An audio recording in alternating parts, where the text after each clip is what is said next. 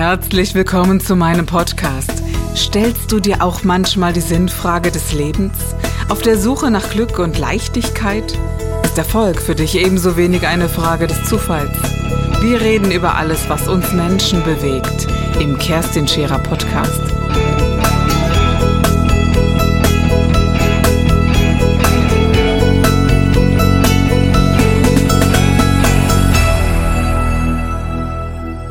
Greifst auf den Tool zurück, der Mails oder Mailadressen, die derjenige schon hat. Ist das richtig oder gibt es auch andere Möglichkeiten? Ja, ich sag mal so, der rechtskonforme Weg ist natürlich Daten, die man schon hat und die Double Opt-in durchlaufen sind, die man also anschreiben darf, die es auch wollen. Wir nutzen diese Daten und natürlich gucken wir auch, dass der Kunde selber neue Touchpoints generiert, um Daten zu bekommen. Also das, das geht auch tatsächlich überall. Du kannst mit ganz einfachen Mitteln die Daten deiner Kunden bekommen. Das funktioniert für ein Restaurant, das funktioniert für einen Heilpraktiker, das funktioniert für ein Industrieunternehmen. Man muss es halt nur wollen, also es muss in den Fokus gerückt werden. Mhm. Dass man einfach sagt, wir wollen halt auch die Adressdaten ganz gezielt mhm. generieren, denn die haben Wert. Und dann arbeiten wir mit den Daten, genau. Wir hatten in Clubhouse eine sechsstündige Diskussion. Also ich, nicht wir die ganze Zeit. Ich war mal zwei Stunden dabei und habe mich dann ein bisschen ausgeklingt. Und da ging es so in der Hauptsache darum, dass Spirituelle gesagt haben, wir wollen nur noch mit Menschen zusammenarbeiten, mit denen wir auch in Urlaub fahren. Ne? Das würde dem ein bisschen widersprechen. Und ich sehe das auch ein bisschen anders. Wo ich sage, na ja, aber im Restaurant kann ja auch jetzt jemand sitzen, mit dem ich gerne in Urlaub fahren würde. Und wir wissen es einfach noch nicht. Ne? Also diese, diese Offenheit, dem gegenüber. Und ich frage mich manchmal, warum man dem, sich dem so verschließt. Oder auch wenn, nehmen wir mal so ein Handwerk, äh, Heizung und Sanitär zum Beispiel. Ne? Die sagen, ja, wir haben eigentlich genug zu tun, was sollen wir da noch in die Automatisierung gehen? Die möchten gar nichts davon hören, aber du hast es ja sehr, sehr schön ausgedrückt. Es darf auch einfacher gehen, es darf auch leichter gehen es darf auch schneller gehen. Und ganz ehrlich, das ist voll mein Geschmack. Es darf leichter und schneller und, und viel besser gehen. Wie bist du darauf gekommen? das, das überhaupt zu machen? Wo kommst du her, dass du sagst, äh, mein Gott, Leute, es muss leichter, schneller, einfacher? Und wer ist auf die, äh, auf die Idee gekommen, beziehungsweise wann bist du auf die Idee gekommen? Also das, äh, ich glaube, ich habe eine ganze Zeit lang, also ich habe von, von 2011 bis 2016 angefangen, im Online-Marketing zu arbeiten oder ich habe im Online-Marketing gearbeitet als selbstständiger Berater und habe für Unternehmen Konzepte aufgebaut. Und es hat sehr gut funktioniert. Ich hatte einen tollen Kundenstamm, der ist immer größer geworden. Ich hatte viel zu tun, äh, hatte dann sehr, sehr viel zu tun und war irgendwann an dem Punkt angekommen, wo ich festgestellt habe, dass ich ja, in meinem eigenen Hamsterrad bin. Also angekommen im eigenen Hamsterrad. Mhm. Ähm, fühlt sich ja auch nicht immer schlimm an, aber man merkt so, man hat wahnsinnig viel zu tun. So 70, 80 Stunden Wochen waren keine Ausnahme und ja, man verdient gut Geld, aber für mich war es so eine Optionslosigkeit, weil ich einfach gemerkt habe, ähm, so wie ich es jetzt mache, werde ich es nicht mein Leben lang machen können. Mhm. Und so will ich es auch nicht machen. Also ich weiß nicht, ob das mhm. so, das, das ist vielleicht einfach auch ein, ein, Stück weit eine jüngere Generation. Die jüngere Generation wollen das auch gar nicht mehr so. Gerade jetzt, die, die sagen dann, nee, es muss noch was anderes geben.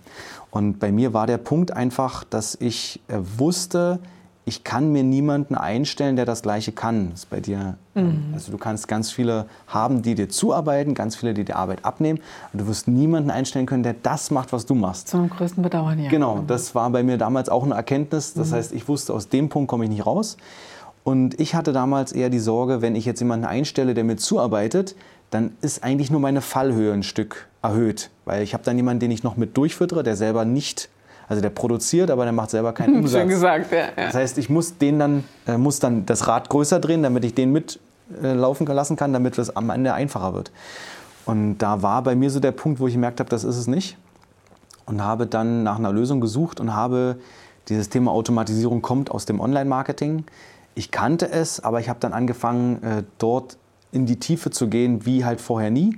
Und habe festgestellt, das ist eine Lösung und habe dann angefangen, mein Unternehmen zu automatisieren und hatte innerhalb von sechs Wochen schon mal zehn Stunden weniger Arbeit pro Woche. Das war für mich damals so ein, so ein äh, Sieg über, über das Thema, weil ich einfach gemerkt habe, so viele Arbeiten musste ich nicht mehr machen. Mhm. Das, was ich nicht erwartet hätte, also ich habe so gedacht, vielleicht wird der Umsatz gleich bleiben oder ein bisschen sinken, aber zehn Stunden weniger ist schon cool, er ist um 25 Prozent gestiegen. Und das war das erste Mal so ein Schlüsselerlebnis, wo ich festgestellt habe, das ist einfach nicht nur irgend so ein Thema und nicht irgend so ein cooles Marketing-Ding, mhm. sondern das ist etwas, was dein ganzes Unternehmen nachhaltig verändern kann. Zehn Stunden Freizeit. Jetzt habe ich so laut überlegt, so innerlich, ne, so, wow, du könntest in die Sauna gehen, Feder in die Luft blasen oder was auch immer. Das ist ja Granate. Na, was ein Wert. Ne? Also mal ganz abgesehen von der Umsatzsteigerung. Zehn Stunden Zeit in der Woche. Jeder, der viel arbeitet, weiß, was das bedeutet und was das ein Geschenk ist. Ne? Und du hast ja auch Kinder, genau wie wir, glaube ich. Ne? Ist doch richtig, oder? Wie viel Zeit mehr hast du dann mit deinen Kindern? Wie viel Zeit hast du dann für dich selbst? Und wie wesentlich ist das? Es ist ja eigentlich so, dass man sagen darf, es wäre ja unsinnig, nicht darauf zurückzugreifen. Und, und ganz ehrlich, ich empfinde das wirklich so. Mhm. Also ich bin sehr, sehr dankbar, dir damals begegnet zu sein. Denn ohne die Begegnung mit dir, also erstens, wenn wir hier so die gesamte Szene ansehen. Erstens ist es so, dass ich sehr, sehr viele progressive Menschen kenne, die mir widersprechen. Also wo ich sage, kann ich nicht. Ne?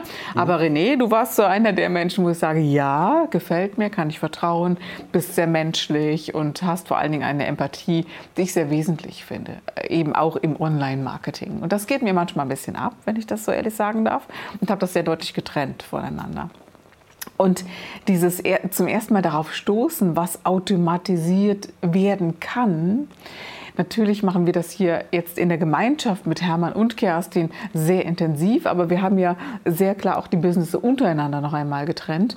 Und äh, was passt zu wem? Und äh, Hermann ist ein ganz anderes Business als Kerstin Scherer, ist ja, ganz, ist ja ganz klar. Und trotzdem gibt es diese Automatisierung und das schneller und ich musste nur dann dabei aufpassen, weil wir eben mehr Zeit hatten, dann nicht eben noch andere wilde Dinge zu machen. Aber das ist eine ganz persönliche Entscheidung, die man schlussendlich angeht.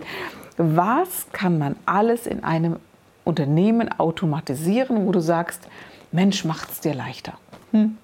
Warum? Wie viel Zeit haben wir? Also ja, genau. du kannst vom Prinzip her, äh, ich, ich persönlich bin, also ich denke halt sehr stark in diesen Prozessstrukturen von einem Unternehmen. Ja. Und ich fange mal an bei einem ganz, wir, wir können im Prinzip die kompletten Kunden, Customer Lifetime Value, so sagt man mal, Customer, äh, also die Customer Journey durchgehen. Mhm. Wo fängt der Interessent an? Es fängt an bei dem ersten Thema, wenn du jemanden kennenlernst, wie bekommst du von dem Daten? Was ist der allererste Touchpoint? Macht er mit dir einen persönlichen Termin? Will der Unterlagen haben? Will der das haben? Hier kannst du schon ganz einfach Dinge automatisieren und äh, kannst beispielsweise, wenn du jetzt sagst, du hast einen Standard, den man vor dem ersten Gespräch oder der, der im ersten Gespräch immer fällig ist, haben Steuerberater zum Beispiel. Die müssen im ersten Gespräch erklären die immer die Rechtsform von einem Unternehmen, die erklären immer wieder die gleichen Themen. Mhm. So, das einmal aufzuzeichnen und dem Kunden vorher zuzuschicken und sicherzustellen, dass er sich anguckt, spart in jedem Termin eine Stunde Zeit. Und das wäre per Video zum Beispiel sehr schön. Wir, wir schreiben da keine Mail, oder? Wäre per Video sehr schön. Mhm, genau. ähm, du kannst, wenn du natürlich Angebote verschickst, kannst du das automatisch machen. Du kannst Angebote automatisch nachfassen. Du kannst, wenn der Kunde jetzt sagt, lass uns starten, ein Onboarding machen, so nennen wir das immer. Also wenn der äh, Kunde ich sag mal, der, der hat sich jetzt zum Beispiel für eine Veranstaltung eingetragen und will jetzt gerne ähm, kommen, dann gibt es natürlich vorbereitende Informationen, also organisatorisches, Zeitablauf, Agenda, wann ankommen, welches Hotel empfehlen wir dir bei einem Live-Seminar. Du kannst auch genauso das Gleiche sagen, du bist eine Werbeagentur, du brauchst vom Kunden Zugangsdaten, du brauchst ein Logo, du brauchst die Farbcodes, du brauchst die Schrifttypen. Mhm. Du hast immer irgendwie diesen ersten Moment, wenn der Kunde unterschrieben hat, was muss passieren, bis der Kunde ein Fan ist. Mhm. Da kannst du Prozesse automatisieren, weil sie immer gleich sind. Und wenn dann der Kunde zufrieden ist, geht es ja weiter. Bewertungen im Nachgang einholen oder wie bleibt man auch mit dem Kunden im Nachgang in Kontakt. Und dann könntest du das ganze Rad auch wieder zurückdrehen und sagen, das Gleiche haben wir eigentlich mit den Mitarbeitern und den Bewerbern. Eine Bewerbung geht ein, wie wird die Bewerbung gehandhabt, wie wird der Bewerber eingeladen zum Interview vor Ort, also zum Vorstellungsgespräch, wie kommen wir zu den Probearbeiten, wann wird der Arbeitsvertrag rausgeschickt, wie wird der Mitarbeiter geonboardet.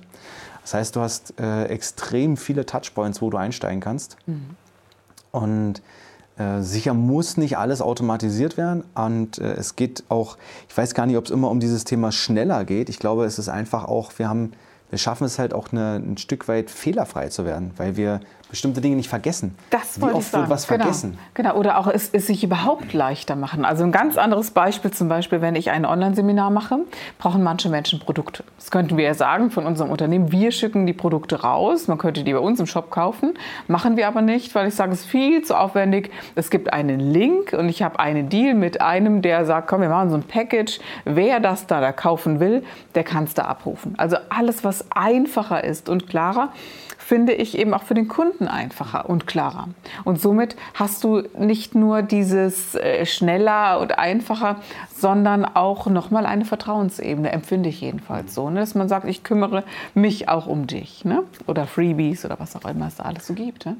Es geht auch um die Dinge, die wir beispielsweise alle sinnvoll finden, aber nicht schaffen. Also ich habe auch ganz häufig dieses Thema, dass wenn, wenn jetzt zum Beispiel diese mal anguckst, wie klassisch Termine vereinbart werden. Ja, dann kriegst du eine E-Mail, dann heißt es, wir würden gerne, äh, schicken Sie uns doch mal drei Terminvorschläge. Dann schickt man drei Terminvorschläge hin, dann kriegt man keine Antwort. Dann kriegt man eine Antwort, die drei passen nicht. Und das ist so ein, so ein, so ein Aufwand, der ist völlig unnötig.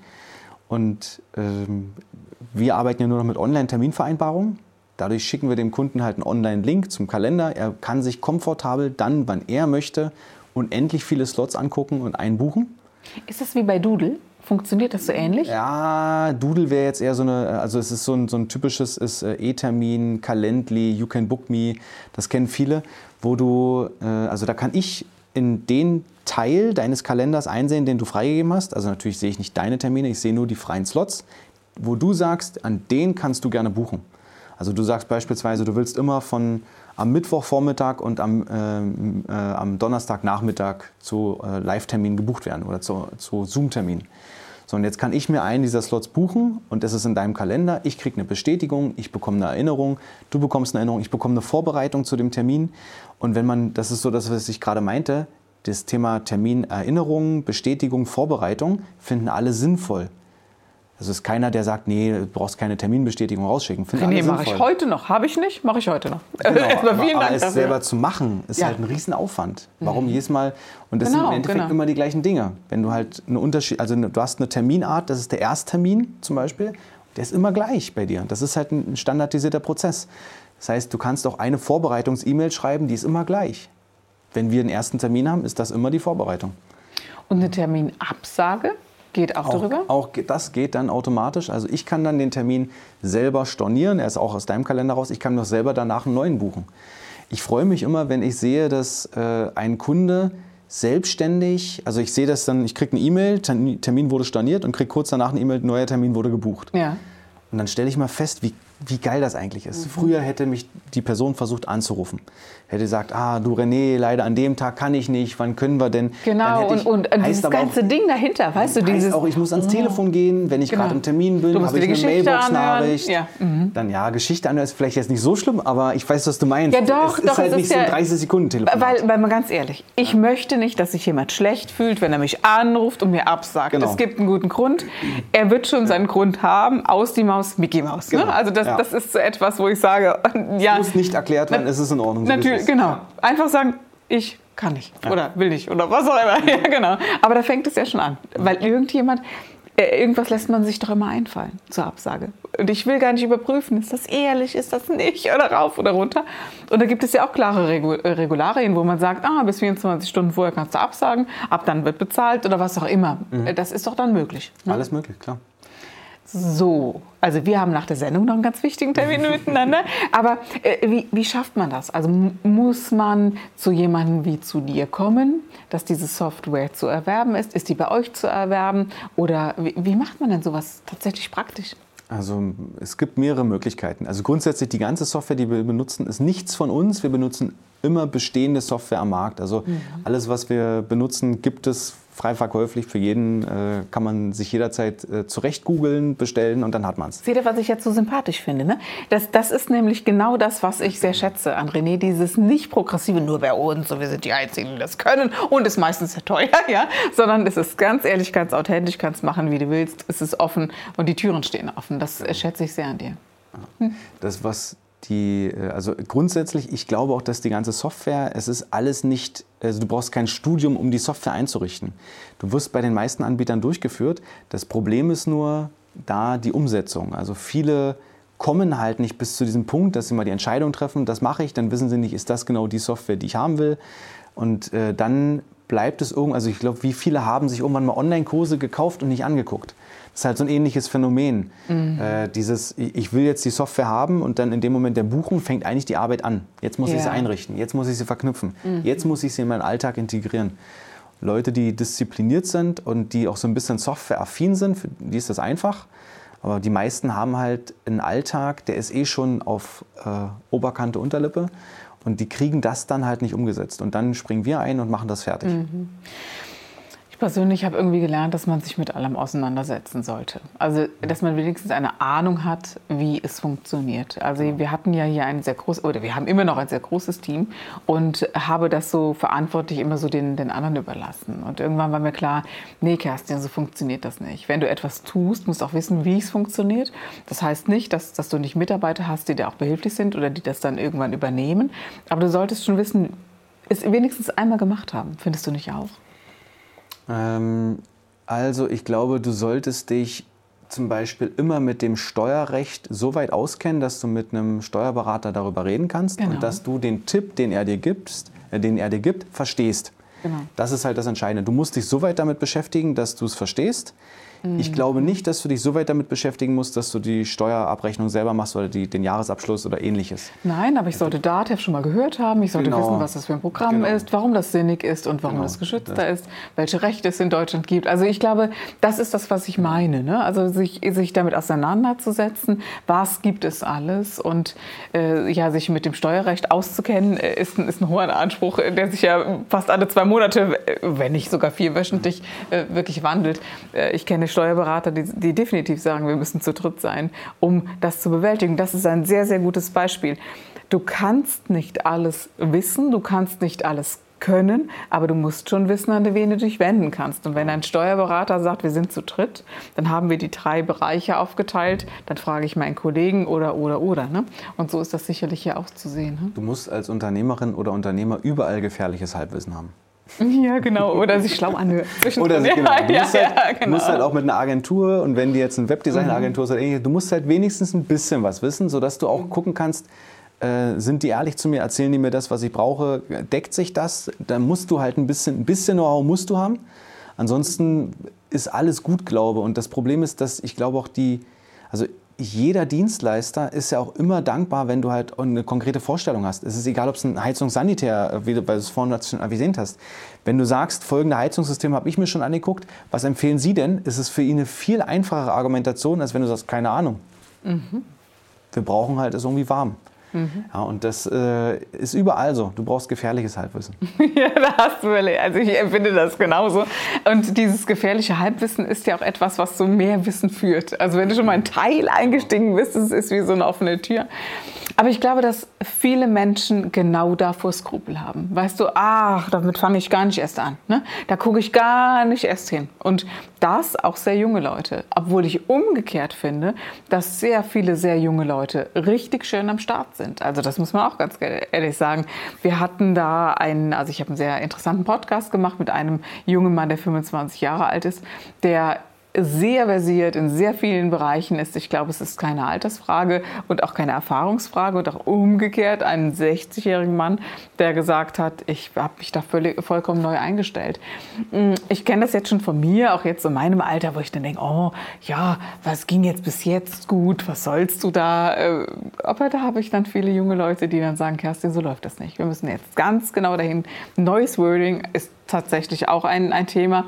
Es ist äh, zum Beispiel das Wort Ads. Was wusste ich, was Ads sind? Ne? Also, aber die sind wesentlich, um zu sagen, wenn du schon in Sichtbarkeit und Bewerbung gehst oder in Werbung gehst, musst du auch Ads schalten können. So, dann war ich erstmal bei Google, weißt du, René. Und äh, bevor ich mit meinen Mitarbeitern geredet habe und habe gesagt, ja klar, wir müssen dringend Ads schalten. Ja, so. ja genau. Ist ein gutes Thema. Ähm, Ads und Affiliate, das sind so auch zwei Dinge, mit denen ich tatsächlich nochmal mit dir äh, sprechen möchte. Wie wesentlich findest du in dem Online-Marketing? Blöde Frage eigentlich, wie wesentlich du das findest.